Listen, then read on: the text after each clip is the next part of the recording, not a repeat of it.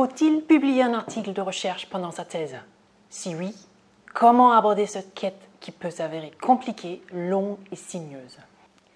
À destination des jeunes doctorants, notre chapitre dans l'ouvrage L'expérience de la thèse en management explore cette quête de la publication pendant la thèse. Il évoque les éléments clés préalables à l'aide de rédaction et détaille les différentes étapes des processus de soumission et de publication.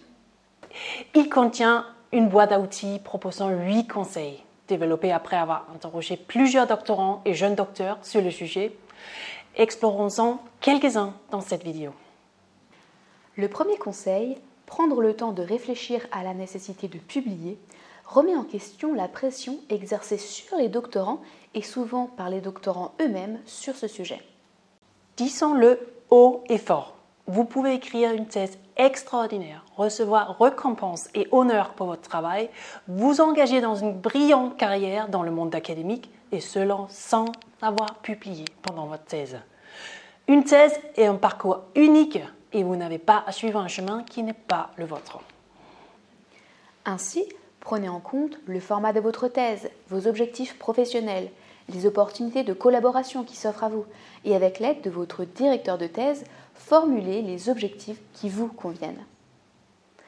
Un second conseil qui revient énormément concerne l'importance de se concentrer sur la contribution de votre papier.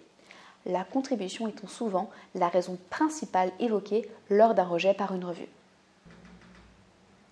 En effet, il est parfois difficile en thèse de situer sa propre contribution, que ce soit par modestie ou par orgueil. Interrogez-vous en profondeur sur la contribution de votre recherche. Échangez avec des collègues lors des conférences sur votre papier et clarifiez ce point dès l'introduction. Cela augmentera vos chances de passer le test direct. Le troisième conseil concerne la nécessité de prioriser les publications de qualité tout en s'affranchissant des classements.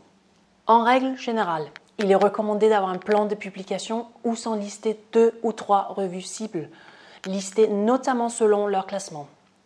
La majorité vise dans un premier temps la revue jugée la plus prestigieuse et après avoir essuyé un éventuel refus, s'adresse dans un second temps à une autre revue moins bien classée. Bien que nous vous recommandions en début de carrière de viser des revues de haut rang, sentez-vous libre de choisir la revue au-delà de son simple classement. Si la communauté avec laquelle vous souhaitez interagir et débattre publie principalement dans une revue de qualité moins bien classée, allez-y. Les classements comme celui de la FNEJ ou du HCRS restent bien entendu des indicateurs de qualité. Mais la course à la publication a ses défauts, alors n'hésitez pas à vous affranchir de ces dictats.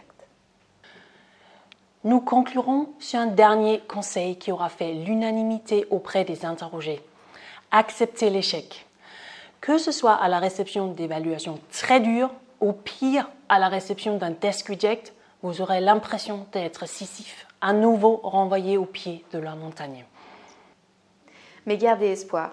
Le processus de révision est compliqué et les desk reject, que blessants et multiples, font partie du jeu. Ne le prenez pas personnellement. Et bien qu'à cet instant vous n'aurez aucune envie de retravailler votre papier, il vous faudra trouver la force de rebondir et de ne surtout pas baisser les bras. Ce sont ces épreuves qui vous permettront de devenir un meilleur chercheur.